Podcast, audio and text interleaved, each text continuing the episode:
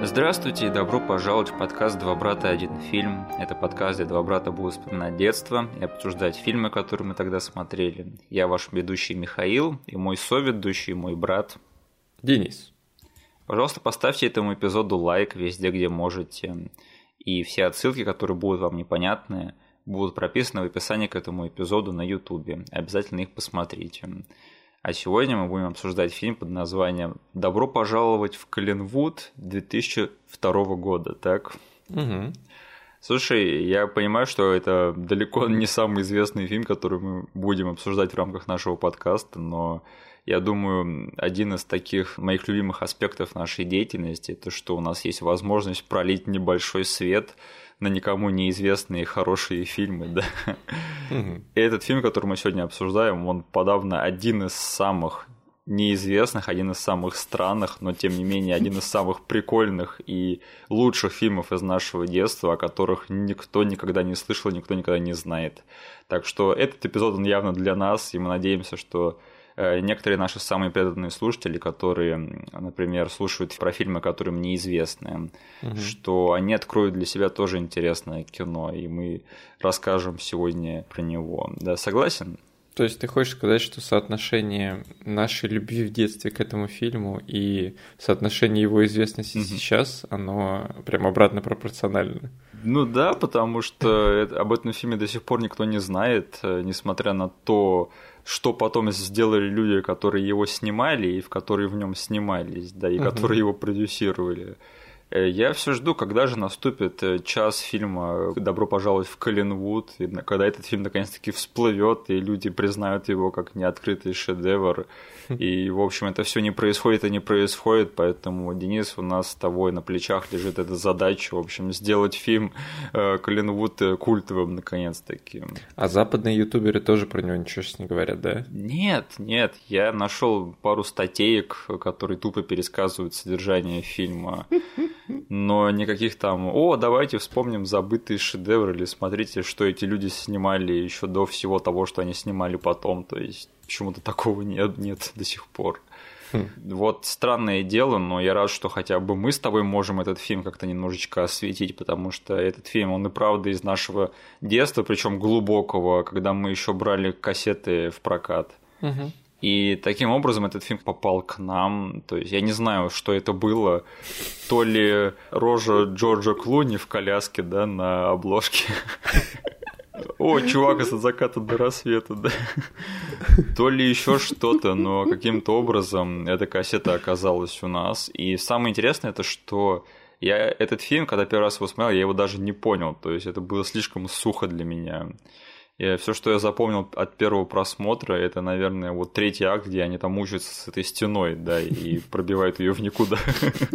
И потом уже, когда я как-то попал на этот фильм по телеку, вот тогда-то я и понял, что это очень-очень крутой фильм, и влюбился в него по уши. А примерно какой это год был?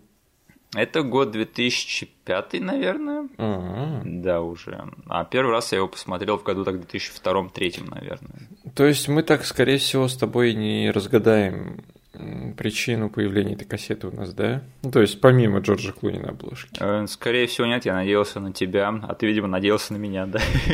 Ну, у меня типа просто, да, ну, ниточка с Джорджем Клуни – это очень понятная причина, но не знаю, достаточно ли было это в то время для нас, угу чтобы взять кассету, посмотреть ее.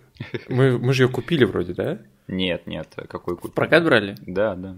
Окей, то есть у нас сейчас э, в коллекции не осталось копий? Нет, нет. Хм, окей, то есть, ну тогда ладно, это все тогда легче стало, потому что прокат мы могли брать любую дичь, с любой дичью на обложке. Я помню единственное, какой фильм мы взяли в комплекте с «Добро пожаловать в Коллинвуд». Это была классика с Фрэнки Мюницем «Большой толстый лжец». Блин, это фильм, который в тот раз я не посмотрел, угу. и так его и ни разу не смотрел, потому что я тогда пропустил этот просмотр. Вот этот фильм, он немножечко затмил для меня тогда, для моих детских глаз, Колин Вуд. Угу. Но самое забавное, что сейчас этот фильм вспоминают в массовом сознании как фильм, где двое главных героев заслуживают сидеть в тюрьме. Я вот странно, что э, Большой толстый лжец, ага. это же тоже на самом деле фильм Ниже радаров. Угу. Но я видел, как некоторые западные популярные обзорщики его просматривали и рецензировали. Так? Да, да, да. Ну, потому что этот проходной фильм, но там все-таки э, Фрэнки Мюнец, да, и деньки его славы с Малкольмом, э, Аманда Байнс еще до того, как она стала играть совсем-совсем на главных ролях. Пол Джамати до того, как он стал престижным актером, поэтому что-то заставляет людей вспоминать этот фильм как типа, блин, помните это дерьмецо, да? Угу. А вот с Коллинвудом почему-то такого нет. Два забытых шедевра нашего детства. В один раз мы взяли в прокате. Да, да. Такое могло быть только если ты берешь фильм в прокат. Да. Короче, ладно, я люблю, когда мы с тобой делаем что-то впервые угу. э, на Ютубе. Если что, все потом будут говорить, эй, это вот эти два придурка начали рассказывать про этот фильм. Да, да, э, все роялти нам, как всегда. Mm. А что ты помнишь о фильме Коллинвуд? Как, как он тебе остался в памяти? А, смотри, он у меня почему-то, угу. может быть, ты объяснишь это там со своей стороны, потому что ты наблюдал за мной, но для меня этот фильм был всегда тесно связан с другим фильмом «Ограблением». Окей. Okay. С э, Джорджем Клуни в то время, который мы смотрели, который нам тогда сразу же понравился. С от заката до рассвета, да. Лучший фильм ограбления в моей жизни, там в первые пять минут происходит. Да. Вот, я говорю про друзей Оушен. Ага. Вот. И та кассета осталась у нас дома. Ту сухость мы смогли каким-то образом, ну, частично, возможно, понять. Да. И протащиться от того фильма. И этот фильм для меня был такой, знаешь, эм, лайтовый, немножечко видоизмененный, эм, картиной э, по типу «Друзья Оушенов», только вот тупой брат, короче. Так мне кажется, это вся рекламная фишка этого фильма. Да, это да, что да. Это анти-оушены. Вот, и я тогда какие-то похожести уловил, да. но я тогда подумал, что окей, друзья Оушены это клевый фильм, который все еще я до конца не понимаю, но он клевый. Да. А Клинвуд это клевый фильм, который я полностью все еще не понимаю. То есть это, вот э, как ты сказал, первые две трети этого фильма, да. они были недоступны для моего детского мозга вообще. Но я понимал, что там происходит что-то вот такое, знаешь, из какого-то высшего искусства, недоступного детскому мозгу. Но я хотел казаться крутым и говорил, да, это хороший фильм. Блин, это интересно. Я не хочу сбегать слишком сильно вперед по содержанию, да, поэтому надо просто потом вспомнить, э, почему, ну, и обсудить, почему нам в детстве у нас были вопросы к содержанию этого фильма. А третий акт у меня ровно такое же впечатление, как у тебя было, что там какой-то экшен начинается, и все хайлайты, все моменты, которые я потом друзьям, если пересказывал, они были из третьего акта. Да, да, да. Потому что там наконец-таки что-то к чему-то сводится конкретному, да, появляется какой-то такой осязаемый сюжет и какая-то четкая цель, потому что до этого в фильме там просто серия недоразумений происходит. И у меня есть интересная перспектива того, как этот фильм посмотрел сейчас мой ребенок. А, слушай, вот это прям интересно будет. Ну давай про наши впечатления чуть попозже, да? Да, да, да. А, у меня тогда последний вопрос к тебе на эту тему.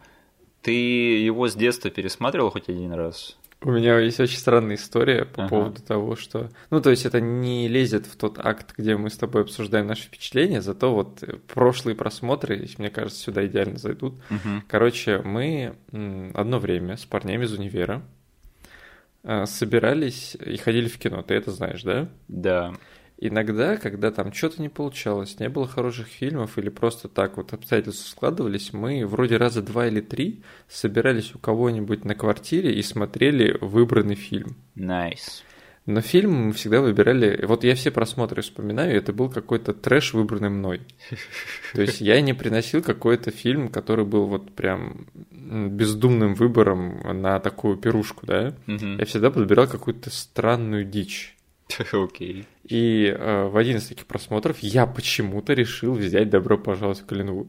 Интересно. И это был мой первый пересмотр этого фильма с детства. Угу. То есть вот тот микс эмоций, которые были у меня в детстве по поводу этого фильма, они позволили в один момент вспомнить мне о нем и сказать, да, я хочу притащить его на квартирник и посмотреть с друзьями из универа. И как прошло? Слушай, ну, я помню, что народ смеялся, я помню, что я его э, переоткрыл тот, на тот момент. Угу. Понял, что да, это все-таки тот самый фильм, который я в детстве не понял, но где-то там разглядел моментами. но все равно он для меня тогда не стал каким-то супер смешным, супер любимым. Я такой понял, что окей, это прикольный фильм. Да. Вот. И все еще как бы мне не хватало, наверное, насмотренности, чтобы вообще все в нем разглядеть и над всем смеяться. Но тот просмотр, как бы, ну, стандартно, когда ты большой компанией такой собираешься, там половина именно развлечения во время просмотра отдается именно общению между людьми. Да, да, да. Поэтому, возможно, мы и какие-то такие не супер фильмы, в которые я тогда думал, нужно погружаться, брал. А сейчас ты посмотрел его в третий раз, да? Да. Угу. Я скажу, что я этот фильм пересматриваю где-то с периодичностью где-то в 3-4 года, с тех пор, mm как у меня появился доступ к интернету. И я помню, что это был прямо один из тех фильмов, из э, первых фильмов, которые я прямо такой в эру торрентов уже такой Блин, помню тот странный фильм из своего детства, надо пойти его нормально посмотреть. Это вот был один из первых фильмов для меня вот в этом русле. Угу. Да, ну вот давай тогда поговорим о самом странном, наверное, аспекте этого фильма в плане того, кто его снял, да. То есть режиссеры этого фильма это братья Джо и Энтони Руссо, да. На секундочку, режиссеры фильмов Капитан Америка, Зимний солдат, Капитан Америка, Гражданская война, Мстители война бесконечности и Мстители финал. То есть те самые братья Руссо, которые вот прямо, ну, есть Кевин Файги, да, в Марвел вселенной, и они вот после него идут. То есть э, они начинали с фильма «Добро пожаловать в Коллинвуд». Это же Э, кстати, я хочу сказать, что я не зря подгадал дату выхода этого эпизода, потому что этот эпизод, он выйдет на той же неделе, когда братья Руссо вернутся в русло криминальных комедий в своей карьере. Хм, что там выйдет? Э, потому что у них выходит этот новый фильм с Томом Холландом, который называется «Черри». А, да. Но он разве с комедийным ключом? Я не знаю, я трейлеров не смотрю, ты меня знаешь, да. У меня сложилось впечатление, что там хоть какой-то юмор будет, наверное, но тем не менее это какая-то скромная криминальная история, да, замешанная на ограблении, снятая братьями Руссо, намного с меньшим бюджетом, чем их фильмы про мстителей. И вот смотри, вот они начинали с этого, да, сколько прошло? 20 лет. Угу. И они все это время, они вот снимали все это студийное дерьмо, чтобы им потом все-таки выделили деньги на новый фильм ограбления, на скромную криминальную историю. Вот что на самом деле теплица в сердцах братьев Руссо. Они хотят снимать скромные криминальные фильмы ограблений. Они сели, сняли Коллинвуд. Да. Он, короче, провалился. Да. И они поняли, что окей, чтобы нам выпустить еще один фильм, который нам будет нравиться снимать, да. мы должны проделать вот такой вот крюк, заложить все основы и, короче, э, все устои на будущее в одном из самых великих франчайзов современности. Да. И потом мы вернемся к делу, которое нам на самом деле нравится. Я представляю, после провала Коллинвуда, да, в 2002 году, они пичат свой новый фильм «Ограбление» какому-то продюсеру в студии. Он начинает смеяться им в лицо и говорит, только когда вы снимете самый кассовый фильм в истории, да, и они такие... Challenge accepted. Я еще расскажу про то, как эм, меня надоумили на этот эпизод, и что надо поговорить о фильме Коллинвуд. Это я посмотрел отличный эпизод э, на канале «Искусство кино», где Антон Долин там организовал дискуссию на тему вот прошедшего киногода в 2020, да. Угу. И они обсуждали то, что-то очень много фестивалей закрылось и не состоялось в прошлом году. И они обсуждали такую тему, что кинофестивали – это место, где рождаются люди, которые потом идут работать на студии, то есть большие вот студийные режиссеры, которые снимают большие студийные проекты. И Антон Долин привел такой пример, что вот он в 2002 году ездил на фестиваль в Каннах. Там он посмотрел какой-то странный фильм ограбления, который никому не понравился, который все обосрали. А потом этот э, режиссер этого фильма сняли Мстителей, да, Война бесконечности и финал. И типа он провел параллель, что они еще тогда снимали фильм про кучку странных персонажей, которые работают над общим делом. Он в чем-то прав, конечно, но на самом деле все в их карьере сложилось не совсем так легко, потому что вообще братья Руссо это такие интересные товарищи. То есть, если спросить э, обычного человека, да, почему он их знает, то они скажут по фильмам Марвел. Ну, но у них карьера на самом деле просто гигантская, и они в бизнесе еще с середины 90-х. А, то есть, помнишь, мы с тобой говорили, да, что и Мэтт Ривз, и Джей Джей Абрамс, они начинали вообще вот с каких-то там странных сериалов в 90-е, да. Угу. В общем, братья Руссо, они были теми же самыми парнями, потому что вот самая странная тема. В 94 году у них вышел э, пилот сериала LAX 2194. В 94-м? Да, да, они сняли пилот сериала, который не спродюсировали, потом не подобрали. Угу. И это был сериал ситком про будущее, где Келли Ху играл робота. И еще одну из ролей там играл Мэтью Перри. И это был момент в карьере Мэтью Перри, когда он либо играет в этом ситкоме, либо в «Друзьях». Uh-huh. И он сказал, что если у меня не подберут вот этот вот сериал, я пойду играть Чендлера. Uh-huh. И LAX 2194 не подобрали. И остальное сложилось в историю. И бедняги, братья Руссо остались ни с чем после этого пилота.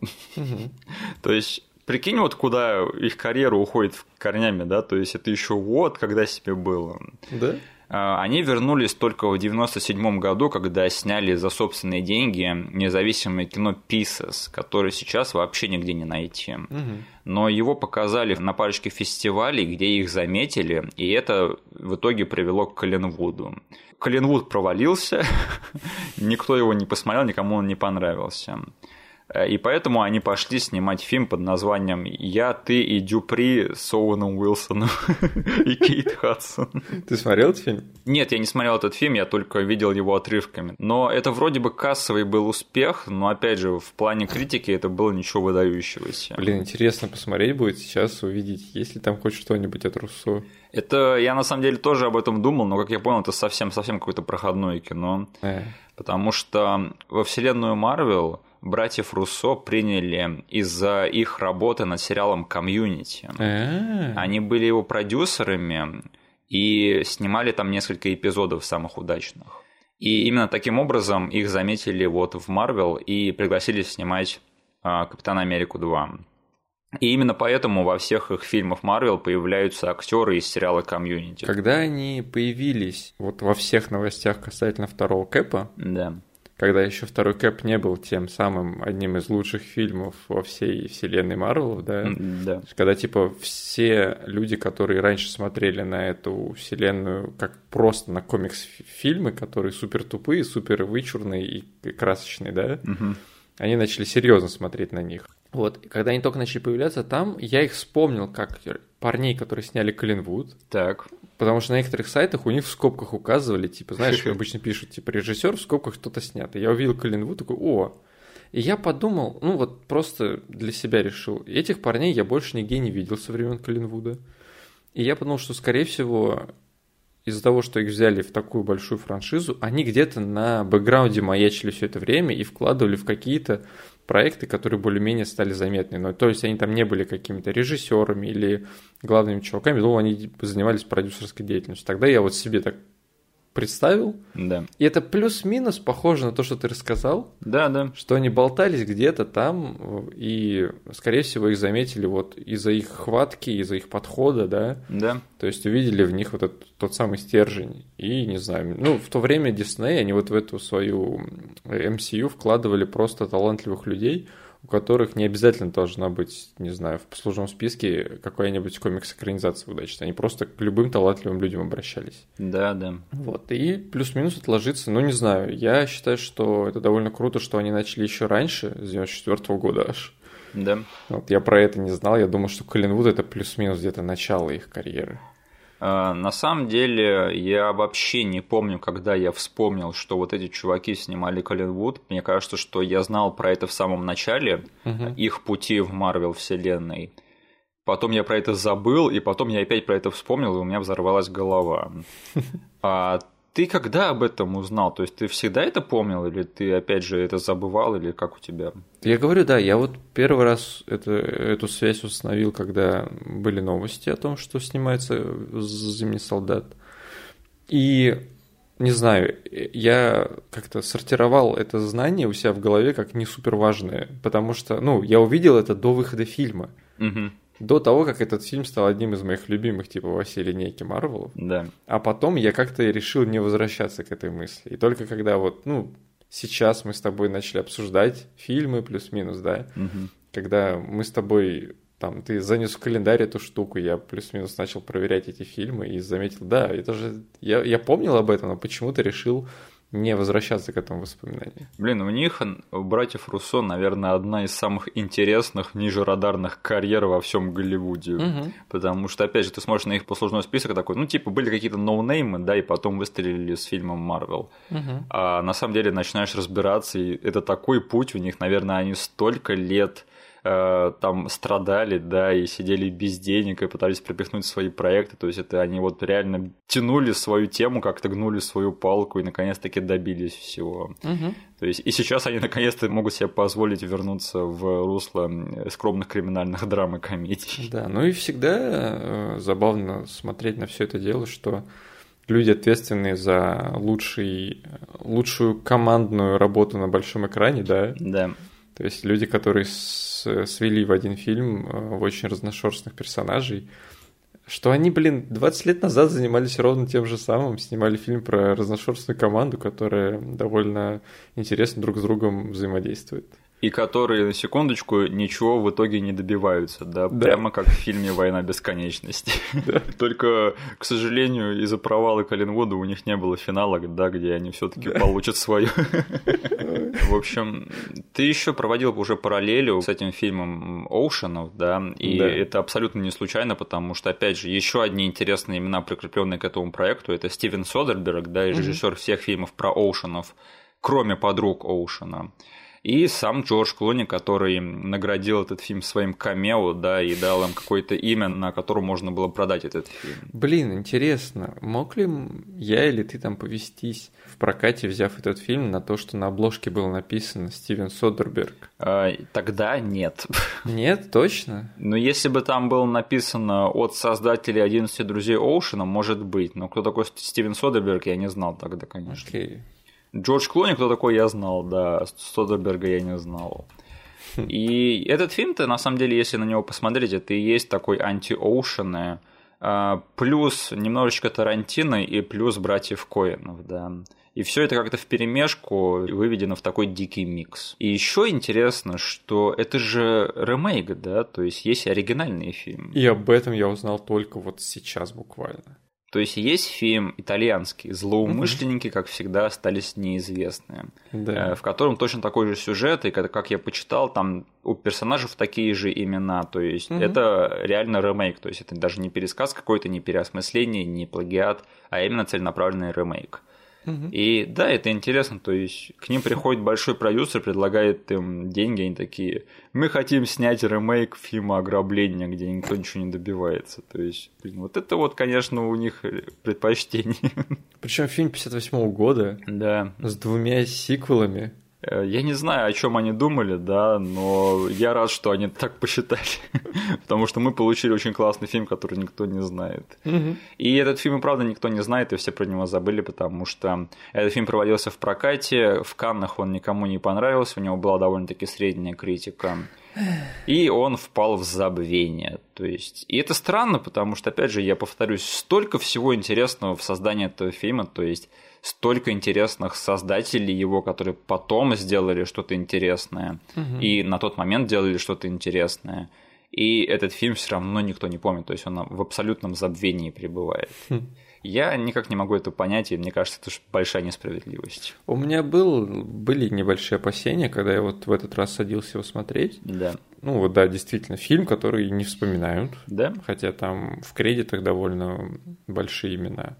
Фильм, у которого, вот если на кинопоиске открыть, у него прям средние оценки по всем агрегаторам. Да. Что Кинопоиск, что IMDb, что Rotten Tomatoes.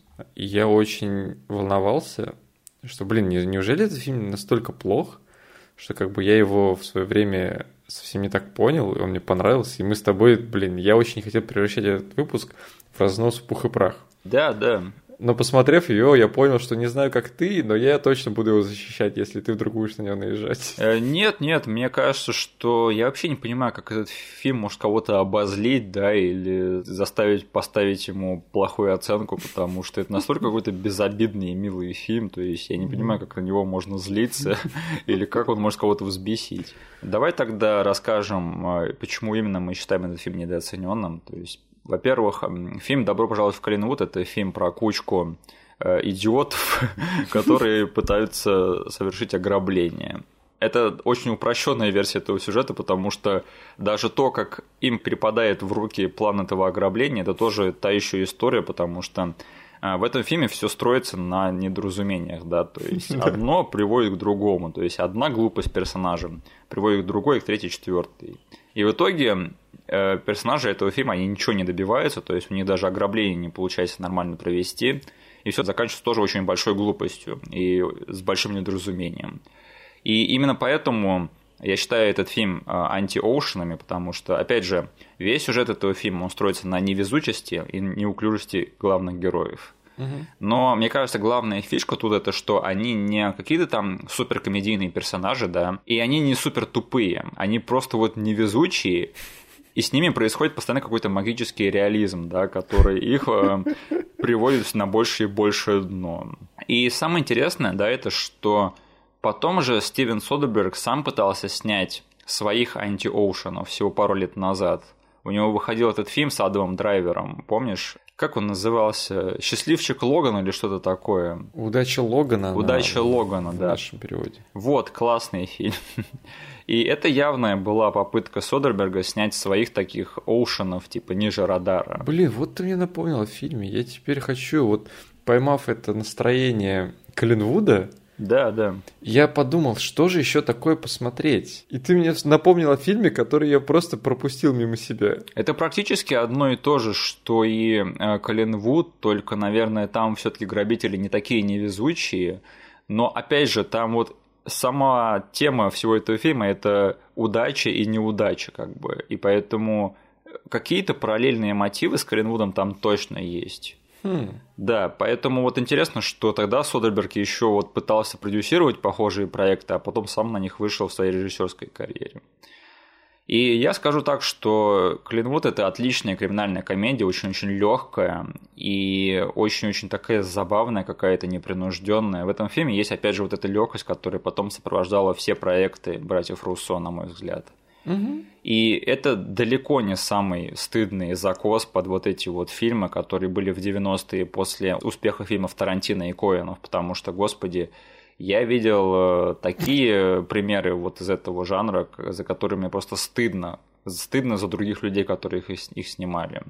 И все-таки в Коллинвуде есть что-то такое свое самобытное, что-то сделает, что его уникальным и каким-то таким, ну, совсем для меня неповторимым. А как тебе этот просмотр? Какие у тебя впечатления инертные? А, во-первых, у меня, я там, не знаю, на какие-то поставные части попытаюсь разобрать, потому mm-hmm. что сначала именно то, как сюжет строится и как события в фильме развиваются. Да. Здесь, понятное дело, из того, как мы уже этот фильм подали, происходит очень много всяких э, несуразиц и забавных ситуаций просто потому, что герой один что-то не то сказал, что-то не то сделал, что-то не предусмотрел. И этого всего настолько много в этом фильме, то есть да. сюжет вот просто идет шаг за шагом, и каждый этот шаг это какая-то мини-комедия, да. мини-классная ситуация, то есть мы движемся дальше вот такими вот очень неуверенными, смешными шагами. Да.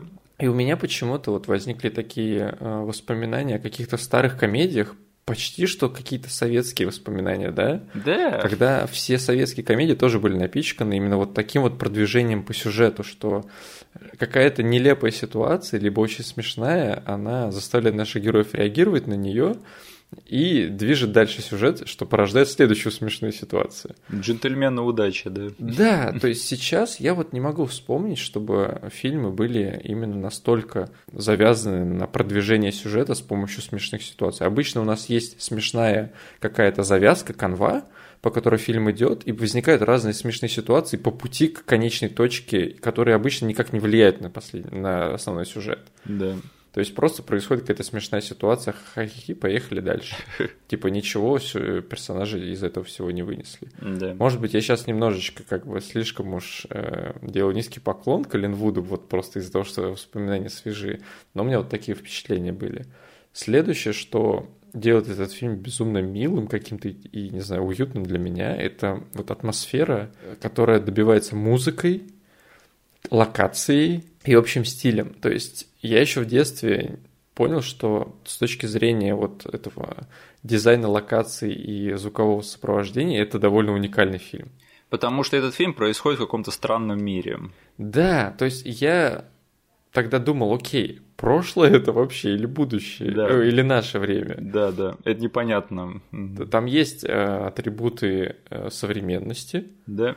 Но также такое ощущение, что это все происходит, блин, лет 30 назад. Если не в 30-е вообще. Да, да, да. То есть ты смотришь, у них вот получилось... Возможно, действительно такое место есть, и люди сейчас там до сих пор живут. Угу. Такая, знаешь, как-то тайм-капсула, которая вот э, изолировалась от всего другого мира. Да. И они застряли где-то в прошлом. Но вот эта вот атмосфера, она, не знаю, уникальность ее еще в детстве мне подсказала, что за этот фильм нужно держаться хотя бы из-за нее, что как бы ничего похожего я сейчас не смогу посмотреть. Угу. Ну и плюс надо вспомнить, что мы тогда с тобой немножечко вот у нас был э, период жизни, когда мы с тобой наконец э, прикасались к классике игры строев в те времена. Да. И одним из наших любимых э, произведений в, этом, в этой области была «Мафия». Да я не знаю, все что угодно, где играет похожие музыкальные мотивы, для меня автоматом становилось там чутка выше да. в моей графе по э, итоговой оценке. Да, да. То есть помнишь ту миссию в мафии, где ты убегаешь от э, чуваков? Бегущий человек, да. По переулкам, да, играет такая музычка. В общем, мне кажется, что фильм Калинвуд это, это та миссия, растянутая на весь фильм. Да, ты бежишь без оружия, без ничего от чуваков, которые по тебе стреляют, и встречаешь разных персонажей, да, один там ждет кого-то, другой пришел не на то место, да. кто-то там белье сушит, и ты все это отбегаешь, это, короче, мини Коллинвуд. И на тебя кричат с э, итальянским акцентом, да, прохожие. Мне кажется, что этот фильм это вот намеренный амаш, опять же, на эти фильмы, которые, наверное, братья Руссо любили в детстве, да, вот эти итальянские комедии, угу. которые по своей стилистике были похожи на советские комедии чем-то. Угу. И мне кажется, вот это была и главная цель, вот снять такой фильм, который, опять же, происходит в непонятной атмосфере, в непонятном мире, то ли это будущее, то ли это настоящее, то ли это вообще что-то еще. Э, мне кажется, что э, Калинвуд это не настоящее место, да, я, я не гуглил, есть ли такое место на самом деле, мне кажется, что то, что они показывают в фильме, это стопудово что-то вымышленное. Потому что, опять же, этот фильм, он про вот это вот место, вот, в котором каждый это какой-то вор или преступник, да. И опять же, они еще тогда, вот режиссеры, сценаристы этого фильма, они показали свою способность к построению мира фильма. Угу. Потому что, опять же, они создали какое-то свое пространство, и напихали его своей какой-никакой, но мифологией. Потому что они, опять же, там пытаются кидать вот эти термины, да, которые понятны только им. Угу. Типа как Мулинский и Беллини. Да, да, да. Но ты по ходу повествования тоже понимаешь, начинаешь как бы говорить с ними на их языке. Тебе не объясняют, да, что значат эти термины, но ты как бы потому как они как-то сформулированы, в каком контексте они употребляются, ты понимаешь это только так. И поэтому жалко, что вот этот фильм не нашел большего мейнстримного успеха, да, потому что вот эти термины типа Мулинский, Беллини и Капучник, да, я бы хотел жить в мире, где это, эти термины ушли в мейнстрим, да, но они совсем-совсем для своих остались, к сожалению. Я добавлю, что Коллинвуд – это реальное место. Так. Это э, Кливленд, Агая, просто район с населением порядка 30 тысяч людей.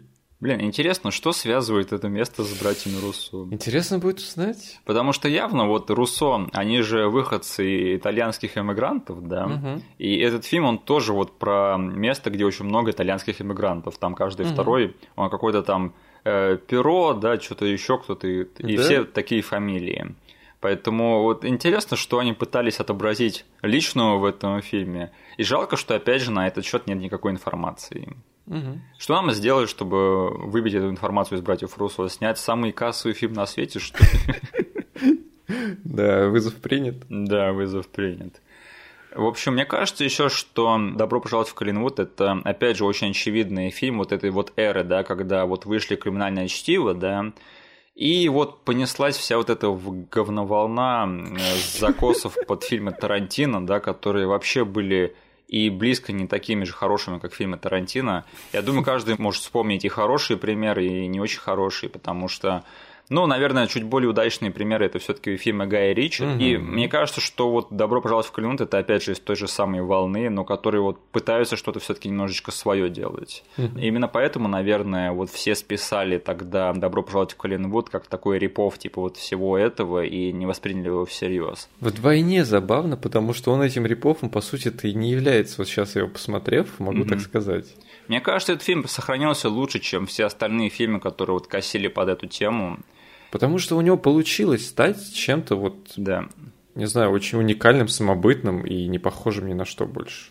Потому что те остальные фильмы, они бесят тем, что они косят под Тарантино и братьев Коэнов. Да? А этот фильм, он какой-то такой искренний, что ли, какой-то такой самостоятельный в этом плане.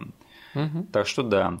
И, наверное, больше всего меня удивило в этот раз, чего я раньше не замечал раньше, это что в этом фильме все-таки есть какая-то щепотка драмы, да, которая да. происходит уже там чуть попозже в фильме, но она тут есть, потому что этот фильм, по сути, он очень-очень про простую мысль, да, это что, типа, э, деньги не важны, да, деньги угу. это не важно, всех денег ты на свете не получишь, как бы, и есть вещи поважнее. Более э, простая еще там мораль, что, как бы, деньги нужно добывать честным путем. Да, я, правда, не помню, чтобы этот фильм показал именно, как это делает, да. Там есть один персонаж, да. который, типа, отказался от этого дела. Да. И вот, типа, он в основном на себе несет вот эту вот ответственность за то, что он конце скажет, что быть честным хорошо. Да, да, да. Он типа это говорит не в третьем акте, он просто сливается со всего это дело, но там вот немножечко про это написано, что если ты, например, все по чесноку делаешь, ты идешь на работу, все у тебя хорошо, если нет, то ты да. в конце фильма стоишь э, весь э, побитый, грязный на автобусной остановке. Э, давай немножко объясним, в чем заключается план наших героев да, по ограблению, потому что угу. это тоже интересная тема. Это значит, э, чувак э, Луис Гузман, да, Косима, Ему в тюрьме рассказывает чувак, который сидит с пожизненным, что есть в какой-то квартире сейф, в котором много бабла. Да. И что этот сейф очень легко вскрыть и туда легко проникнуть. Сейф не то, что легко вскрыть, то, угу. что это был мужик, который знает о том, что прилегающая стена к комнате с сейфом, угу. там есть кусок, который очень легко выломать, потому что он буквально сделан из песка. Он знает, где этот дом, он знает, где эта стена, и плюс к этому всему дом заброшенный, там никто не живет. Да, То есть да. можно спокойно подойти к этой стене, ударить по ней, она сломается. И этот чувак говорит, что это его Беллини, да, то есть да. что такое Беллини, мы можем только догадываться. Ну, типа, большое дело всей жизни, которое позволит уйти на покой и не париться о деньгах. Да, да, да. И, в общем, этот Косимо, он просит свою то ли девушку, то ли жену найти ему Мулински, да, чувака, который возьмет на себя всю вину и тем самым а, позволит Косиму выйти из тюрьмы. Этим чуваком оказывается Сэм Роквелл. Потому что на пути к этому, на пути к тому, чтобы из Сэма Роквелла сделать Мулинский, да. они собирают свою команду Мстителей. Да, да. То есть они по один за другим ищут этого Мулински, каждый из них говорит, нет, я не могу, но я знаю мужика. Да, и они да. всей компании идут, потому что каждый раз в процессе разговора они пробалтываются насчет Беллини, да. и эти все начинают э, интересоваться, возьмут ли их в долю. В итоге только Сэм Роквелл соглашается быть Мулински, потому что там есть вот эта вот великолепная сцена, да, когда он говорит, что он отказывается, да, потому что у него сейчас ему надо заниматься своей боксерской карьерой. Потому что у него э, матч со священником, он его вырубит и станет знаменит. И опять же, вот это вот просто отличная, просто превосходная, показательная сцена таланта Сэма Роквелла комедийного, потому что это момент, снятый одним планом, да, когда он выходит на боксерский матч и ведет себя там по поначалу очень-очень неуверенно, а потом его с одного удара вырубает этот священник. Блин, э, Сэм Роквелл в этом фильме, он просто в огне, он просто, он просто огненный.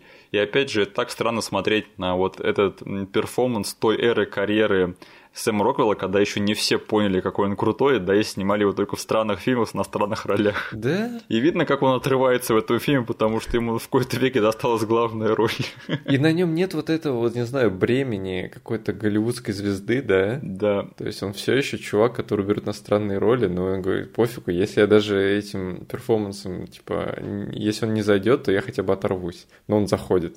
Не, он реально, он так жжет в этом фильме, и это странно, что Сэм Роквелл не стал большой-большой звездой еще раньше, на самом деле. Мгм. Хотя его еще тогда любили вот эти вот э, голливудские продюсеры и режиссеры, потому что примерно в одно же время выходил другой фильм Стивена Содерберга и Джорджа Клуни с ним в главной роли. Это «Признание опасного человека». Мгм. Вот интересная тут связь получается, да? Да.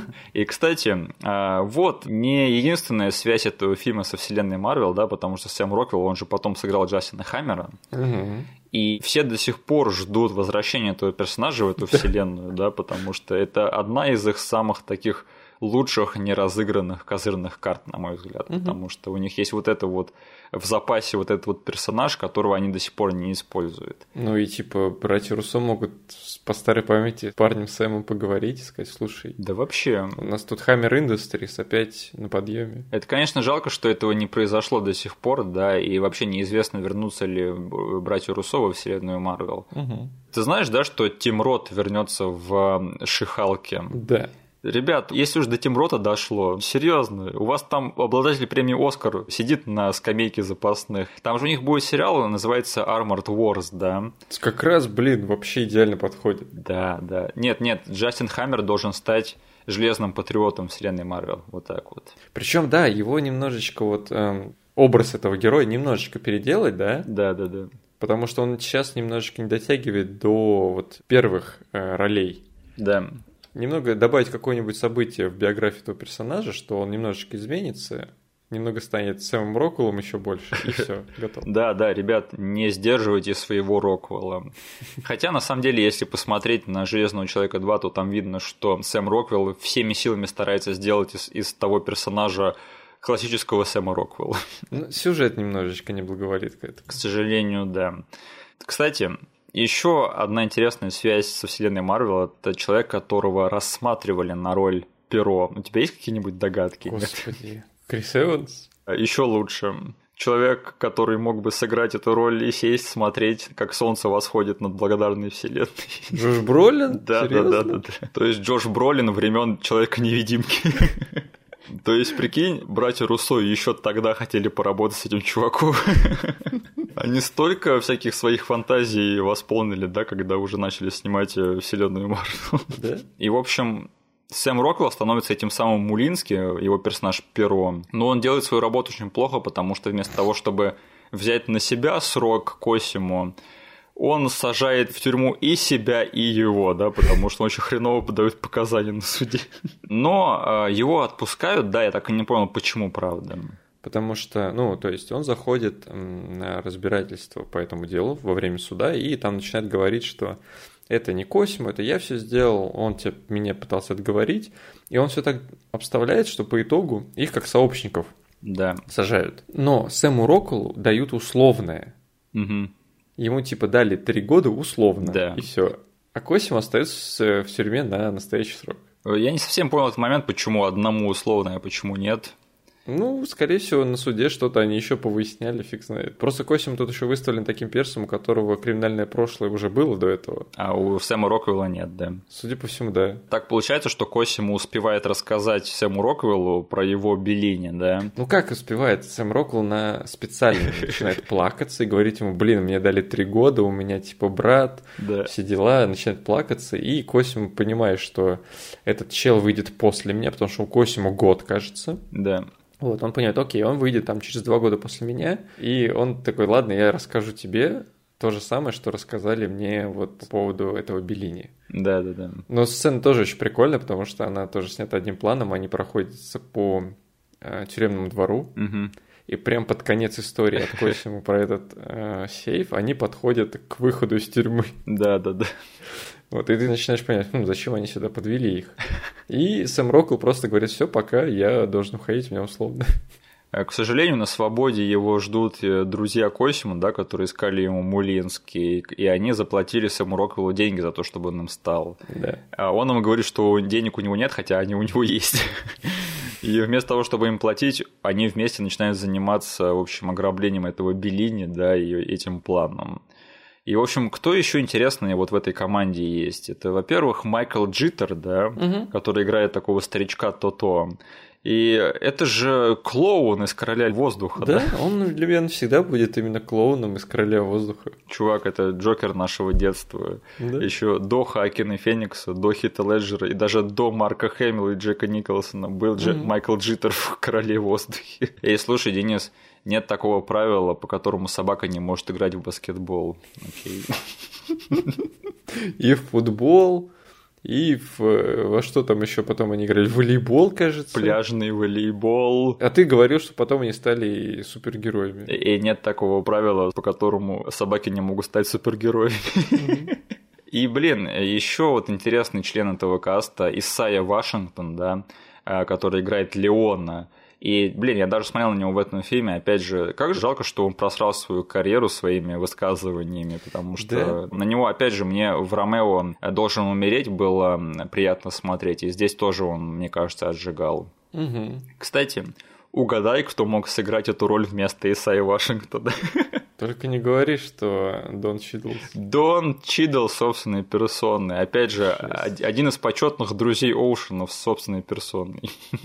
Братья Руссо еще одну фантазию потом осуществили, когда Дон Чидл сыграл у них в гражданской войне. Я представляю, как у них просто лежит на кастинге два листка. Да. На одном они вот смотрят такие Дон Чидлс. И он там отказывается, предположим, да, или не подходит им. Они сразу же его фамилию переносят в другой список, где типа поработать в будущем. Да, да, да. А, вот, кстати, еще 6 а, градусов двух братьев одного фильма. Еще одного члена этой шайки Лейк играет Уильям Эйч Мейси, да, из угу. таинственных людей нашего подкаста. Да. Опять же, на него приятно смотреть. Это чувак, который берется, опять же, за все такие характерные роли. И еще один выходец из э, фильмов братьев Коинов, да, он определенно добавляет этому фильму свою атмосферу. Да. И вся эта шайка Лейка, в общем, они пытаются проникнуть в эту квартиру в итоге. Там получается получается так, что в соседнюю квартиру кто-то вселяется, да, все-таки. Ну, по итогу в заброшенную хату въезжает домработница, служанка. Ну, туда въезжают вообще какие-то там женщины, да? Да, э, какие-то пожилые бабушки. Да. Пожилые женщины. Пожилые женщины туда заезжают. И большую часть времени за этой квартирой э, следит их служанка. Которую играет Дженнифер Эспозита. Угу. Бывшая супруга Брэдли Купера. Угу. И девушка, которую все видели в последнее время в «Пацанах». Да, она там играла это контакт с ЦРУ у пацанов. Да. У которой башка взрывается во втором сезоне. Да, и про которую все другие люди слышали из нашего подкаста про Дракулу 2000. Блин, это, наверное, наши самые шесть братьев, да? Шесть градусов да? двух братьев одного фильма в истории нашего подкаста, потому что столько повторяющихся лиц, это вообще... И Сэм Роквелл у нас был в «Ангелах Чарли», да? Угу. То есть дурдом. И мне понравилась вот эта вот сюжетная линия, где э, Сэму Роквиллу надо подкатить к Дженнифер Эспозито, да, чтобы у нее выводить информацию, да, а потом ключи забрать. Угу. Потому что это начинается как такая стандартная сюжетная линия из этих фильмов, где там типа э, он идет ее обманывать, да, а потом в нее по-настоящему влюбляется и все дела. А они делают очень классный откат всего этого, когда оказывается, что она сама долбанутая, да. и что она сама не против ему изменить и вообще не скрывает этого. Да, но он уже успел влюбиться, да. и он начинает вести себя как мужик, который умеет драться. Ну это же, блин, гениально, да? То есть да. ты думаешь, что он разобьет ей сердце, и потом э, он станет хорошим из-за этого, а получается так, что она разбивает ему сердце, и да. поэтому он начинает меняться. То есть, блин, опять же, недооцененный, недооцененный сюжетный элемент, на мой взгляд. Я такого, опять же, нигде не видел в других фильмах. Угу. А, еще интересные моменты этого каста это что, чтобы вскрыть сейф, они обращаются к медвежатнику-инвалиду, да, которого играет Джордж Клуни который снял все свои сцены за 4 дня, как я читал. И да, он явно в этом фильме только чтобы добавить свои щепотки оушеновости и повесить э, выгодное кассовое имя на постер, да. Угу. Ну и еще он очень смешной. Он выдает отличное такое какой-то непринужденный комедийный перформанс Джорджа Клуни, такой типичный в его стиле. Когда злится на детей, которые пытаются подколоть его, когда пытается да. слиться с окружением, переодеваясь в равина на коляске, Блин. скрываясь от копа. Знаешь, вот э, Голливуд, он хочет, чтобы Джордж Клуни играл вот одного и того же Дэнни Оушена всегда. Да. То есть такого супер спокойного, супер обаятельного чувака. Но в Джорджи Клуни есть вот эта вот какая-то чертовщина, да, который, про да. которую он знает, да, но которую ему редко удается использовать на экране. И, в общем, такие вот странные проекты, это явно его такая отдушина, на мой взгляд, потому что, опять же, я бы поставил эту роль в один ряд Джорджа Клуни с его перформансом там в этом фильме, помнишь, а, люди, которые смотрят на Коз, да? Да. Где он тоже играет долбанутого чувака. Угу. И, в общем, после всех неудач, после всех странностей, что с ними случается, потому что, опять же, этот Косимо в один момент выходит из тюрьмы, точнее не выходит, а сбегает из нее. И все идет к тому, что он будет ставить им палки в колеса, да, он берет и умирает. пытаясь отобрать сумку у женщины и сбегая от нее под колеса автобуса. То есть вообще вот в сцене, которая не относится никаким прямым образом к сюжету фильма, да, но которая происходит территориально близко к главным героям. Случаются вот все эти странные вещи, которые приводят все таки к тому, что они проникают в эту квартиру, и начинают долбить эту стену, которая оказывается намного-намного тверже, чем они ожидали. Они еще долбят ее каким-то странным каркасом, который я вообще не видел никогда в жизни. Ты знаешь, что это такое? Ну там, смотри, они же пришли к Джорджу Клуни спросить про сейф. Да. Плюс э, спросить про то, как взломать такого рода стенку, потому что у нее тоже есть свое название, я вот забыл. Ага. Типа там кладка специальным образом сделана, и он им выдал весь инструмент для этого, то угу. есть э, сверло для сейфа, которую нужно крутить три часа рукой. И вот это вот, не знаю, э, своего рода какой-то домкрат для стен. То есть, по сути, они должны были установить его, крутануть пару раз, и стена бы сломалась. Да. Но они понимают, что что-то не то, они дико потеют, устают, и там как бы такой момент, который классически разыгран, что воодушевляющая речь, да, от главного героя. Да мы сейчас типа все сломаем, давайте возьмемся за дело, е. Ну, и вот этот момент с проломом стены да. я запомнил как самый смешной в детском просмотре. Да, да, да. Для нас тогда, наверное, было в новинку, что фильм может закончиться ничем, да. Да. И мы это поняли, и нас тогда это насмешило. Угу. То есть, такого у нас в детстве больше не было, потому что они прорубают стенку, и оказывается, что они всю ночь долбились не в другую квартиру, они долбились на кухню той же самой квартиры. И что у этой квартиры есть две гостиные, да. Им надо было долбиться во вторую, про которую они не знали. Они так и не находят никакой сейф, они понимают, что им времени не хватает, поэтому они просто сдаются но как будто бы, если этого не хватало, да, Оказывается, что э, Майкл Джиттер оставил газ включенным на кухне. Нет, не так. Они, когда долбили стену, да. они сломали, перед этим они сломали трубу с водой, Ага. А еще когда они продолбили основную дырку, они нарушили э, трубы газовые в стене, которые лежат.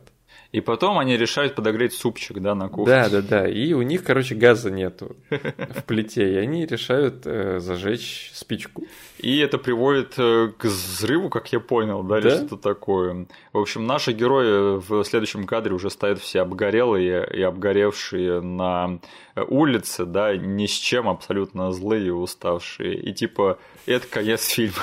Ну как, они, они там прикольные фразы, да, э, выдают, когда расходятся. Да, да, да. То есть довольно такой очень спокойный, э, релаксовый момент, когда каждый из них понимает, что они какую-то муть сделали, но мне вот понравился момент, который я с детства забыл, что они все-таки нашли в банке из-под печенья у старушек в квартире тысячу баксов. Да. И весь фильм у нас там в команде был человек, у которого, ну, наверное, сильнее всего стояла проблема денег – Ему надо было выкупить жену из тюрьмы. Да, у него весь фильм, он бегает с грудным ребенком на руках. Да, да, да. Вот, и у него история такова, что да, жену загребли в тюрьму, и чтобы ее выкупить, ему нужно тысяча долларов, всего лишь тысяча долларов. Да. И ровно эту тысячу долларов они находят у старушек, решают ее разделить, Но в конце Сэм Роквелл смотрит на всех молча, они все молча кивают ему, и они отдают эту тысячу долларов этому персонажу и говорят, иди выкупай жену. Да, слушай, вот после всего, да, через что они прошли, после всего того, как они обманывали друг друга, и после того, как все друг друга подставляли, и после всех неудач, вот эти вот э, проныры, и воры, и лжецы, и обманщики, аферисты, они находят в себе какие-то человеческие качества, чтобы все таки угу. э, сделать этот великодушный акт и позволить чуваку выкупить свою жену.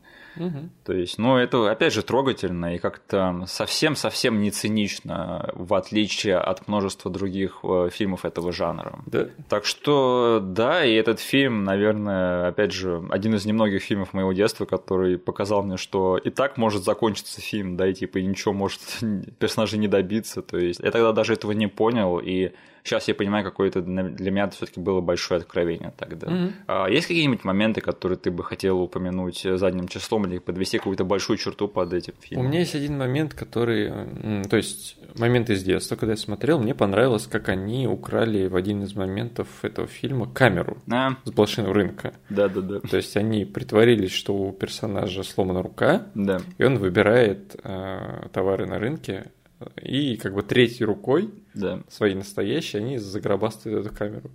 Но в детстве я упустил, э, что это был, оказывается, сетап для шутки в конце. Да. В итоге этому персонажу ломают руку, да. ту самую руку, которой он притворился что она у него сломана, чтобы украсть камеру. И сломал ее тот мужик, у которого он украл камеру. Да, да, да. Вот. Я типа в детстве видел, что у него сломана рука, но вот, с, вот эту связь вообще не уловил. Довольно забавно, что он внезапно на дело, вот на удивление героям и, и зрителям, приходит с гипсом. Они спрашивают, какого черта у тебя сломана рука? Он говорит, да, мне сломали руку, когда узнали, что я украл камеру, и я все равно должен идти на дело, потому что мне нужны деньги.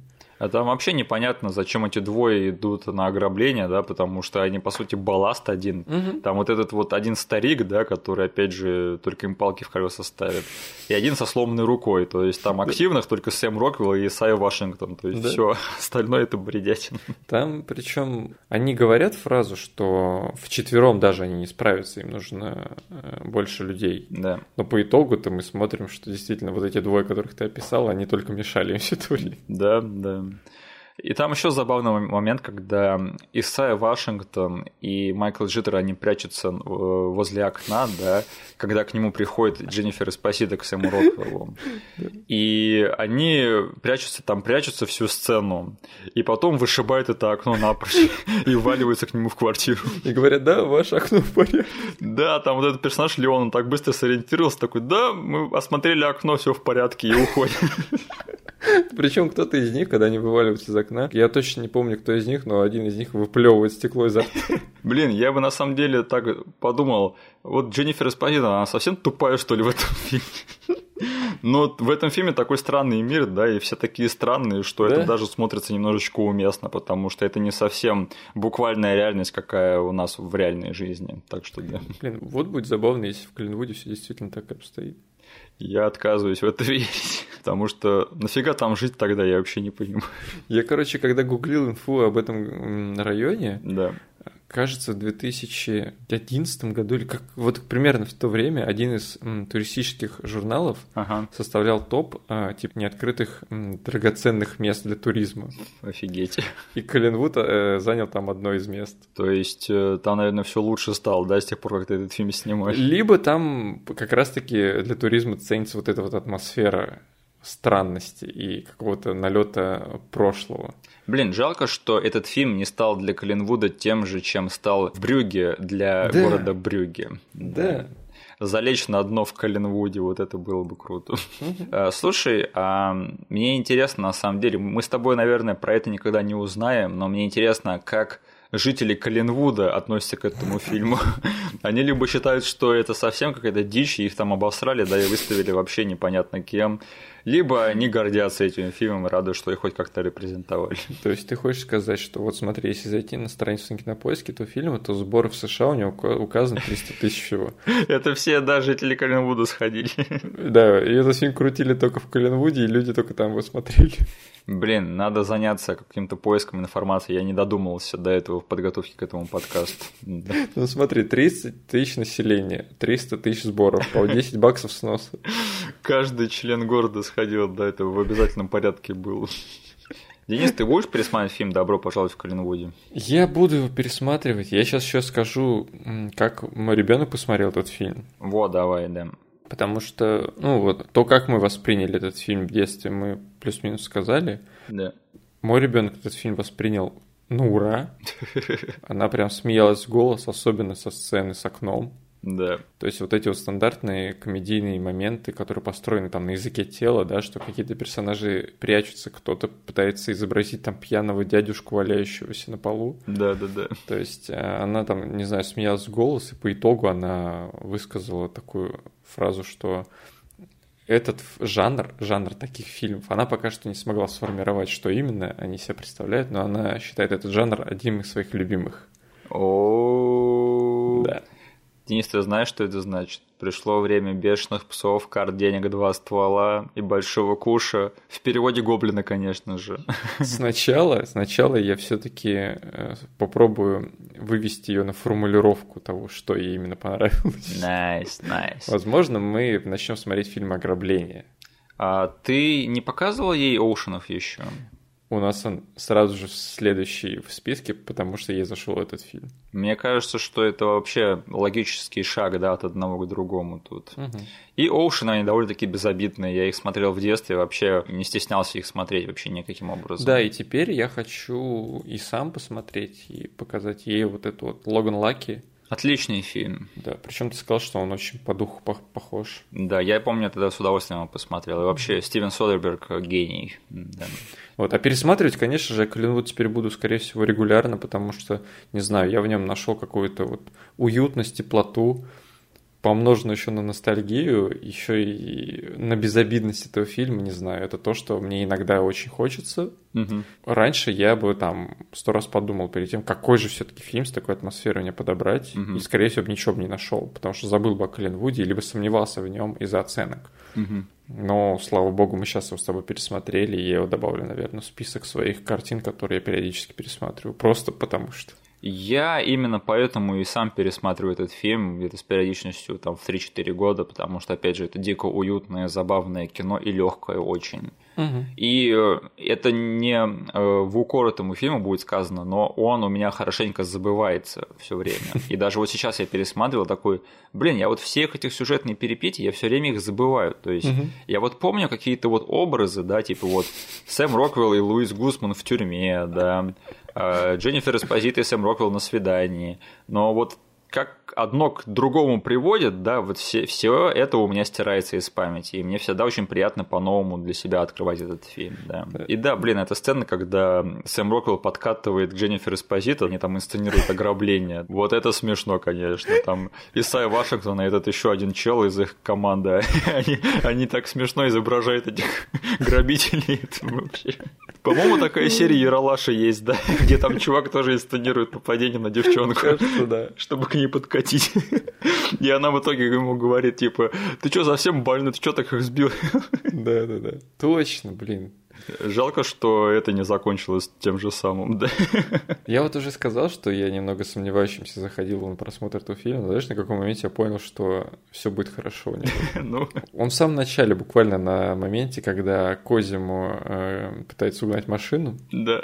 и вот просто как эта сцена построена, какой э, саундтрек играет на фоне, я понял, блин, не.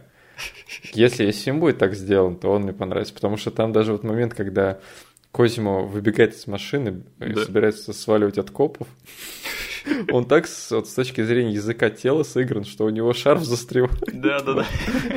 в дверце. Он, типа, внезапно оборачивается, кидается чем-то в копу, начинает орать там, типа, это не я, это не я.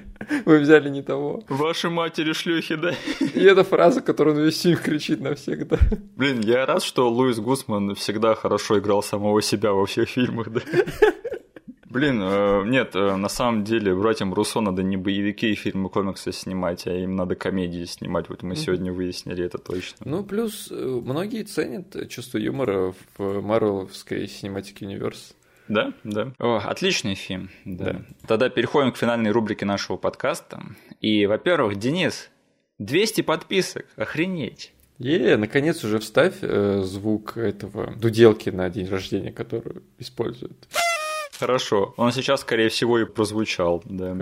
Хорошо. Слушай, 200 подписчиков на Ютубе неплохо для двух идиотов, которые не умеют говорить, да? Да, которые каждую неделю выкладывают их бубнёж. Целых 200 человек нас готовы слушать еженедельно. Спасибо вам большое. И года не прошло, да, то есть мы целый год набирали 100 подписчиков, и угу. вот уже с ноября, сейчас февраль, то есть уже 200. То есть это все, наверное, благодаря нашему эпизоду по Джеки Чану, да. А, но, тем не менее, нам приятно. Спасибо, что остались с нами. Надеюсь, вы послушали этот эпизод и, да, слушайте все остальные. Спасибо вам большое. Да. Еще нам написали под э, эпизодом по «Ничего себе поездочки», что типа мы красавцы, и чтобы мы продолжали в том же духе. Спасибо. Мы угу. обязательно будем продолжать в том же духе. И да, мы и вправду красавцы. А, вот еще интересная тема. Мы продолжаем тему маргинализации первого такси, потому что эпизод по второму такси послушали больше, чем по первому. То есть, где это видно, где это слыхано, какого черта вообще? Нет, Денис, все-таки первое такси, оно как было недооценено, оно так и останется. Все любят второе да? такси. Черт Ну, возьми. смотри, там люди писали, что все-таки со временем э, первое такси у них больше ценится. Да, но если ты выкладываешь подкаст по второму такси, оно набирает больше просмотров, да. чем по первому. Да. Это несправедливо. Плюс ты заразил человека болезнью, которая называется «слушаю что-то, потом смотрю это по телеку». Да-да-да. Теперь не только со мной будет твориться эта чертовщина, я рад. Ну и нам предложили миссию Клеопатра посмотреть, но, как и все, что касается нашего календаря выпусков, этим заведует только Миша, и для всех остальных это зона неопределенности и неизвестности. А, я так скажу, это будет странно, если мы вот только что обсудили одну э, диалогию французских комедий, да, угу. и сразу же обсудим еще одну. Да. Поэтому должен быть небольшой перерыв. То есть, но дойдем ли мы до этих фильмов или нет, это вопрос риторический, потому что это все-таки фильмы нашего детства, поэтому рано или поздно. Да. да, надо просто сказать, что и первая и вторая части Астерикса – это фильмы, которые у нас были на кассетах и являются частью нашего детства. Поэтому тут волноваться, я думаю, вам не стоит. А против Цезаря была на кассете, Клеопатры не было. А, точно, да. К сожалению, да. Но это разговор для другого раза. Потому что на следующей неделе мы с тобой, Денис, поедем в Мексику. А знаешь, что в Мексике? Мексиканцы. Вот именно. Спасибо, что нас послушали. Услышимся на следующей неделе. До свидания. А, и я хотел извиниться за то, что я зафакапил эпизод на Яндексе, я больше так не буду делать. А, бывает. Так это все таки был твой факап или Яндекса? Скорее всего, мой. Ладно, с кем не бывает. Э, надеюсь, там вот первые слушатели, которые нас не совсем знают и не знают, куда писать, не офигели. Во-первых, у вас написано два брата, а там просто один мужик как-то шизофренически порой вставляет в рандомные фразы. Шумит и, блин, кашляет. Это была твоя дорога, да? Да, там, блин, интересно, что, знаешь, обычно люди заводят Patreon, и делятся, типа, всякими behind-the-scenes материалами. Угу. И это дорожка, которую бы мы могли бы выложить на Patreon, если бы он у нас был, где я, типа, просто без какой-то цензуры, без какого-то монтажа просто сижу тут, кряхчу, кашлю, э, рандомные вещи говорю, которые ты потом монтажируешь. Э, надо было бы тогда выкладывать одну твою такую дорогу и одну мою отдельно, чтобы люди ржали. Ой, блин, слава богу, народ подписался, и я быстро поправил, и больше этого, этой фигни нигде нет. Но это было забавно, я уверен. Блин, надеюсь, никто не успел это скачать. А я надеюсь, успели. Ладненько, тогда услышимся на следующей неделе. Спасибо, что нас послушали. До свидания. Всем пока.